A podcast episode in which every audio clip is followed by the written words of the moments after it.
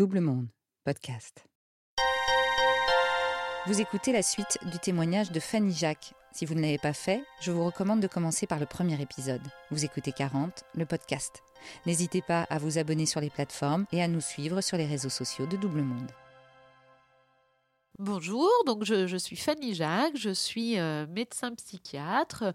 Je suis là pour parler de la crise de quarantaine en général et donc de la mienne en particulier, puisque finalement ça arrive même aux psychiatres.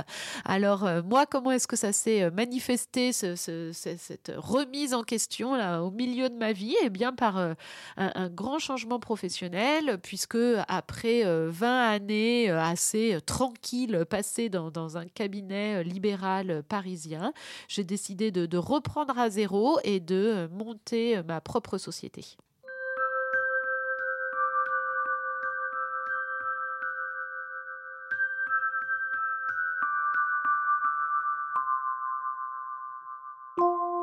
Quand on est euh, médecin, et comme sans doute pas mal de professions, on est quand même euh, assez euh, fermé, c'est-à-dire que souvent on ne côtoie que des médecins, ce sont des études qui sont longues, donc forcément on se fait, on devient ami avec ceux qui étudient avec nous, puisqu'on étudie pendant dix ans ensemble, et puis que ce sont des études quand même où il faut se serrer les coudes, c'est pas toujours psychologiquement évident, donc finalement on devient proche d'autres étudiants en médecine, donc 20 ans plus tard, moi j'avais quasiment que des amis médecin. Et donc, on ne parle un peu que de médecine et on est euh, très ouvert sur la médecine, mais très fermé sur le reste des professions. On n'y connaît rien. Donc, autant vous dire que quand moi j'ai décidé de monter ma boîte, bah, dans mon entourage, on savait même pas ce que ça voulait dire.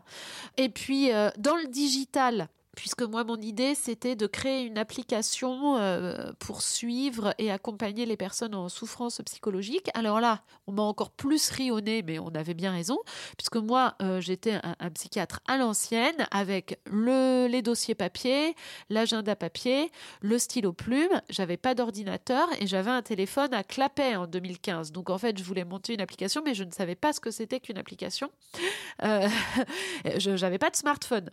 Donc me voilà partie euh, avec mes papiers, mes post-it. J'avais réuni deux, trois amis pendant un week-end pour leur faire un pitch avec plein de post-it collés sur un mur de mon salon.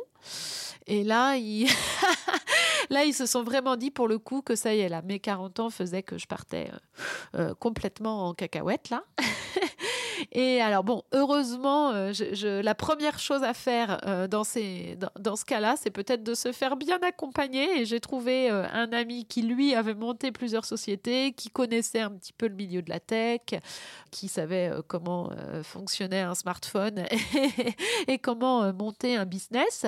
Et là, en fait, c'était génial. Alors, encore une fois, voilà, la crise de la quarantaine, il faut faire attention de ne pas prendre de décisions hâtives et impulsives. Moi, en l'occurrence, pendant ces 15-20 ans là en cabinet, j'ai récupéré des gens après sans doute leur crise de la quarantaine qui n'est pas une maladie en soi, mais les conséquences peuvent être vraiment embêtantes. Ça peut conduire à une dépression, à de l'anxiété, on l'a dit. Ça peut aussi vous mettre à mal financièrement si on plaque tout du jour au lendemain, ou euh, amoureusement, puisque euh, on peut euh, avoir l'impression que finalement le problème vient de l'autre et donc tout plaquer. Tout ça pour refaire finalement un truc qui est, strictement identique dix ans plus tard. Hein. Donc il faut vraiment, je pense, la première chose à faire, c'est d'être accompagné et donc d'en parler de, parler de ce que l'on euh, ressent. On n'appelle pas ça forcément euh, la crise de la quarantaine, mais en tout cas de se dire qu'on a envie de, changement, mais pas tout faire de façon très impulsive. Un, parce que ça va pas fonctionner si c'est pas un minimum réfléchi, et deux, euh, parce que en général, à 40 ans, on a quand même certaines responsabilités qui font qu'on peut pas faire comme on fait à 20 ans. Donc moi, la première chose quand même que, j'ai faite un, peu intelligente, on va dire, c'est d'en parler autour de moi, de communiquer ce désir et donc de trouver une personne qui était décidée pour s'associer à moi et euh, pour monter cette société. Donc on est parti vraiment, on a dû mettre 10 000 euros chacun euh, au pot, on a déposé nos statuts et puis on a monté notre boîte. Alors avec les 10 000 euros, on avait juste de quoi payer euh, des développeurs en Russie pour nous monter un ersatz de, d'application, quoi. puis finalement, ben, bon an, mal an, en bricolant avec de la volonté, on, y est arrivé à, monter notre, petite application et elle tournait plutôt pas mal. Donc moi, j'étais vraiment très fière. Elle s'appelle Mon Cher Pas, cette application. Elle existe toujours cinq ans plus tard, donc ça montre quand même que les Russes font du bon travail.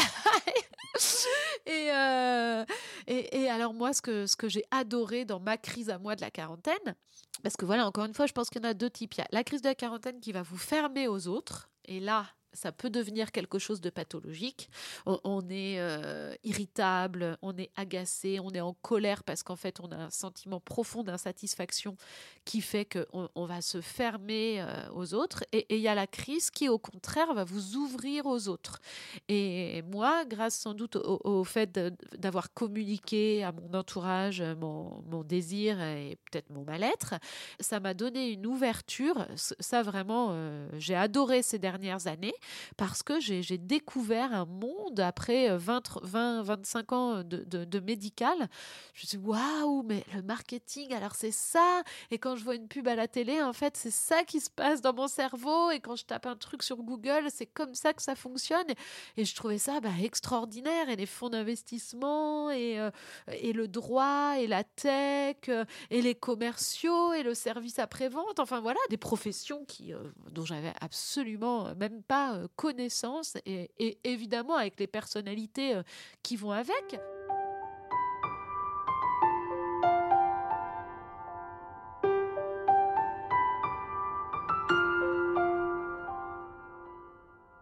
Donc finalement, ça ouvre aussi euh, le champ à, des personnes, à des nouvelles amitiés. Donc moi, c'est vraiment euh, ce que j'ai adoré et c'est pour ça que je redis que la crise de la quarantaine, si le, virage est bien pris et peut-être quitte à se faire aider euh, par un professionnel de santé sans en avoir honte du tout, ça peut vraiment vous apporter de nouvelles perspectives. Ah, alors, à côté de ça, j'ai commencé, on se demande si finalement cette crise, elle, s'arrête un jour. Après, j'avais des réflexions un peu plus euh, personnelles, privées. J'adore ma famille et j'adore et mon mari euh, et mes enfants. Mais mes enfants, ils commençaient à devenir un petit peu grands. On appelle ça dans notre, euh, le jargon des psys, le, syndrome du nid vide. J'en avais eu moi-même beaucoup en, consultation. Qu'est-ce que c'est? Bah, Ce sont les enfants qui grandissent.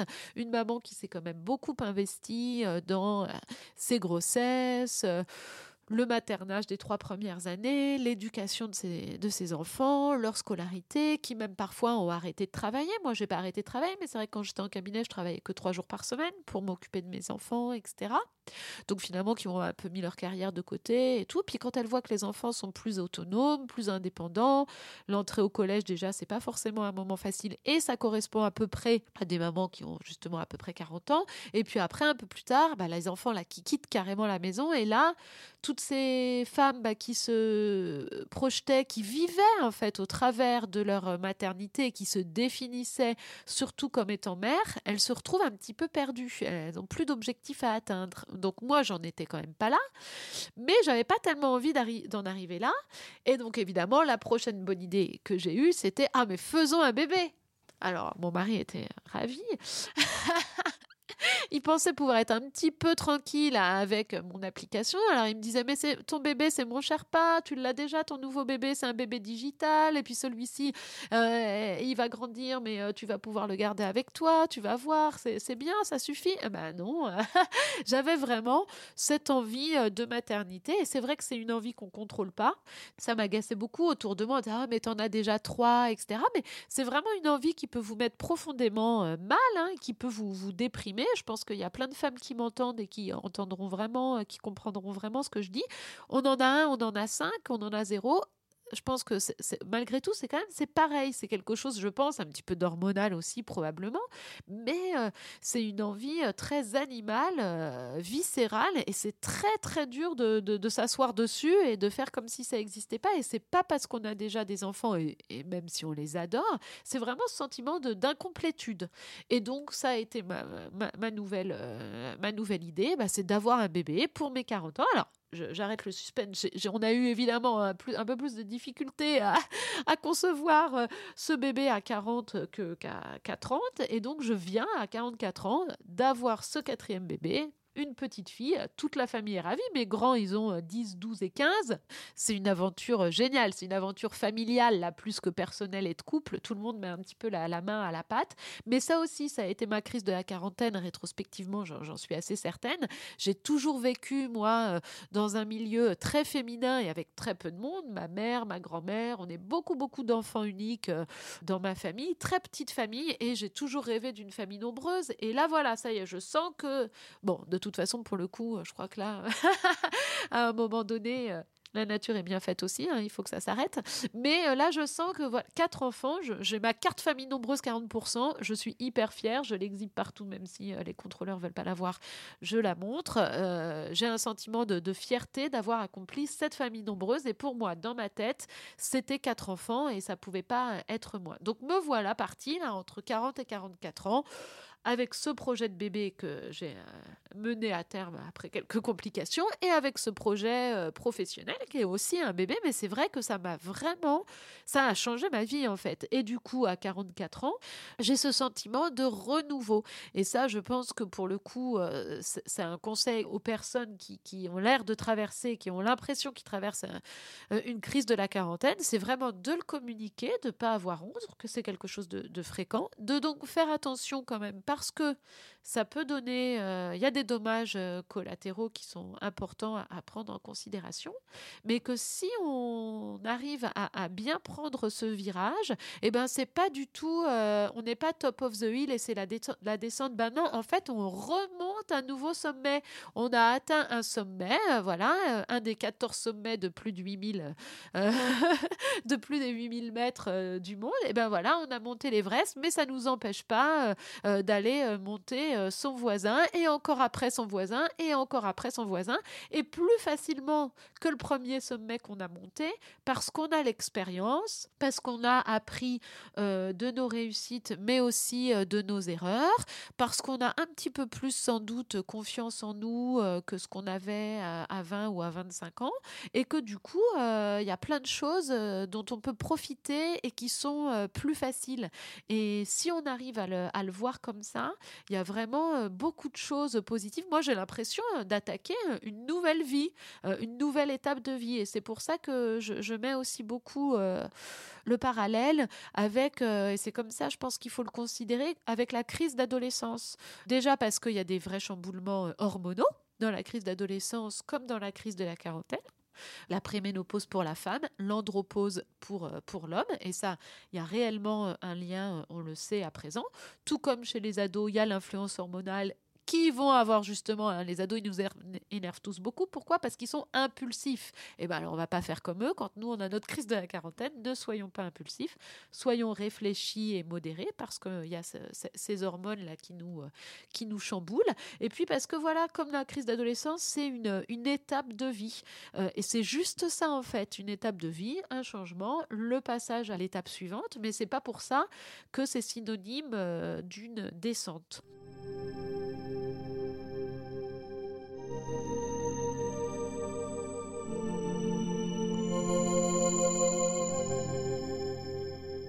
Peu de questions. Est-ce que c'est une maladie de riche, entre guillemets? Est-ce que c'est un truc des pays occidentaux? Est-ce que ça, existe dans les autres pays?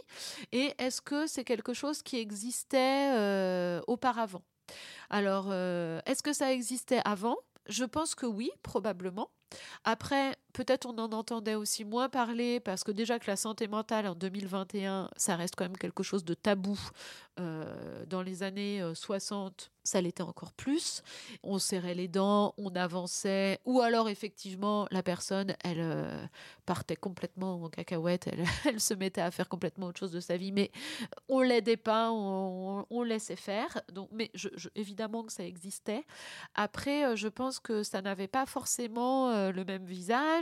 Euh, l'accomplissement, il se faisait dans les années 60 en faisant 40 années dans la même entreprise. Euh, une femme, de toute façon, euh, bah, elle n'avait pas tellement le droit ni la possibilité de faire sa crise de la quarantaine parce que elle était potentiellement au foyer, elle travaillait pas, elle n'avait pas de revenus financiers, donc euh, tout plaquer euh, pour se retrouver à rien avoir du tout, c'était quand même pas très envisageable. Donc, euh, et puis je pense que c'était très très mal considéré hein, pour un homme comme pour une femme. Donc il y avait peut-être un champ des possibles moins large. Aujourd'hui, je pense aussi que peut-être il y en a plus. Je ne sais pas si c'est parce qu'on en parle plus, mais aussi parce que le champ des possibles est plus vaste et qu'il y a quand même une certaine forme d'aliénation autour du choix on a tellement la possibilité de choisir que on a ce sentiment faux hein, de ne jamais e-, être satisfait, d'avoir une insatisfaction permanente. On va aller regarder euh, combien de trucs est payé, euh, ce qu'il y a comme annonce, etc. Et on aura toujours l'impression d'être en dessous, de pas s'être assez impliqué, euh, investi professionnellement, de se faire passer devant par le petit jeune dont les dents rayent le parquet, etc. Et donc finalement, ce sentiment de de, choix euh, nous aliène et, peut, je pense, potentialiser un peu cette idée de cette envie de tout foutre en l'air. Et donc ça, c'est un vrai danger euh, de la société, je pense, en 2021 acutisé, je pense, par ces deux dernières années de crise sanitaire. Et là, ça c'est pareil, c'est un peu à double tranchant. Ça dépend comment est-ce qu'on le prend, mais c'est vrai que ces deux dernières années, moi j'ai vu beaucoup, j'ai eu des, j'ai eu des patients et c'était intéressant qui nous parlaient du fait de se remettre en question. Ça les a fait se reconnecter, qu'est-ce qui a du sens pour moi? Et encore une fois, c'est plutôt bien, c'est plutôt une bonne chose. Ça a sans doute euh, déclencher des crises de la quarantaine chez certains. Encore une fois, tout dépend euh, comment est-ce que c'est euh, pris en charge, conscientisé, à quoi ça aboutit. Si ça aboutit à un accomplissement personnel, alors là, c'est très chouette. Si ça aboutit à tout envoyer balader, c'est pas parce qu'on raye le travail qu'on va aller mieux, c'est pas parce qu'on raye l'épouse ou l'époux et qu'on en change qu'on va également aller mieux. Enfin, en tout cas, dans la plupart des cas, non. donc, c'est tout. En fait, souvent, les gens, quand ils font une crise de la quarantaine, ils vont essayer de gommer tout ce qui les entoure et rester eux-mêmes. Alors que là, où il faut essayer d'être fort, c'est de garder tout ce qui nous entoure et nous de changer et de nous élever vers euh, le même en mieux finalement. Et c'est ça qui est, c'est beaucoup plus challengeant d'ailleurs que de tout, euh, que de tout faire euh, exploser. Autre question que, l'on me pose euh, régulièrement, dont j'entends parler, c'est est-ce que finalement ça serait pas un peu un truc euh, pour, les pays riches, entre guillemets, euh, tout comme d'autres problématiques psychiatriques Est-ce que la crise de la quarantaine, on l'a partout? Alors oui, effectivement, la crise de la quarantaine implique quand même d'avoir une certaine condition socio-économique, avoir peut-être bâti une famille ou euh, d'avoir un emploi fixe, etc. Donc, sans aller même chercher euh, bien loin, ça va pas forcément toucher en effet toutes les classes de la population, même en France. Peut-être que euh, les gens vont se poser des questions, mais ensuite il faut pouvoir un petit peu se, le permettre si vraiment on veut faire euh, des, gros changements. Après, on peut aussi avoir des changements à l'intérieur de soi-même, une façon de penser différente, une façon d'aborder le monde ou de parler avec les gens ou d'être bienveillant ou de méditer ou de prendre conscience du moment présent. Et ça, euh, c'est pas une histoire euh, d'être blanc, noir, riche, pauvre, etc. Ça, c'est à la portée de tous. Mais néanmoins, c'est sûr que dans les pays euh, sous-développés euh, ou peu euh, développés. et là, je pense qu'ils ont un peu d'autres préoccupations que celle-ci et que ça va pas être forcément un symptôme ou un syndrome qu'on va voir émerger particulièrement. Donc pour conclure un petit peu sur tout ça, bon, alors moi, est-ce que j'ai vraiment fini? Parce que c'est ça aussi, hein, la, crise de la quarantaine, comme on dit, si on arrive plutôt à, se dire, c'est pas du tout la fin, mais finalement plutôt une renaissance avec des moyens d'accomplir des nouvelles choses parce qu'on a peut-être moins de contraintes avec les enfants, on est plus posé dans sa vie professionnelle et personnelle, etc. Alors on va se dire waouh, mais alors peut-être que finalement c'est que le deuxième sommet, il va y en avoir un troisième, un quatrième, etc. Donc je ne sais pas quelle va être ma, nouvelle aventure, mais il y en aura probablement euh, d'autres parce que j'ai envie d'être dans euh, cet état d'esprit-là. Il est jamais trop tard, euh, moi je trouve, pour s'accomplir et pour accomplir euh, des choses. Et c'est vraiment ce, sur quoi j'ai envie euh, de conclure, hein, par une, note positive, de dire que cette prise de conscience, moi je pense que de toute façon, prendre conscience des choses dans la vie, c'est hyper important. Ça permet, euh, quand on aura 95 ans sur notre ligne mort et qu'on se fera un petit peu le, euh, le film, eh ben de ne pas avoir de regrets. Et ça, je trouve ça super bien. Donc cette prise de conscience, si jamais on arrive à bien la mener, pour bien la mener, je pense qu'il est vraiment important de communiquer. Il n'y a pas de honte à avoir si on n'est pas bien, alors même qu'on a l'impression de tout avoir, etc. Si on n'est pas bien, il faut en parler à notre entourage. Si on n'a pas d'entourage, eh ben, il faut en parler à un professionnel de santé. En tout cas, il ne faut pas rester tout seul parce que c'est quand on reste tout seul qu'on va prendre des décisions inopportunes, inadaptées ou trop impulsives. Donc en discuter, ne rien faire euh, sous euh, le, feu euh, de l'action et effectivement considérer ce, virage de la vie comme une étape qui va nous permettre de nous construire de nouveau une nouvelle histoire parce que maintenant quand même, j'ai envie de dire qu'il y a quand même plusieurs vies dans une seule vie et que là c'est juste une nouvelle vie dans notre vie euh, qui démarre et ça c'est vraiment euh, vachement chouette. Vous venez d'écouter 40. Ce podcast est produit par Double Monde. Merci à Adrien Stiefel pour le montage et à David Rampillon pour la musique. Réalisation et narration, Marjorie Murphy. Ah bah en fait c'est moi. Heureuse de partager cette aventure avec vous. Rendez-vous tous les 15 jours sur toutes les plateformes de podcast. N'hésitez pas à nous laisser des étoiles et des commentaires et surtout à nous raconter vos 40 à vous. Faites-nous un signe sur l'Instagram, le Facebook ou le Twitter de Double Monde. On est impatient de vous tendre le micro pour nous raconter votre bascule.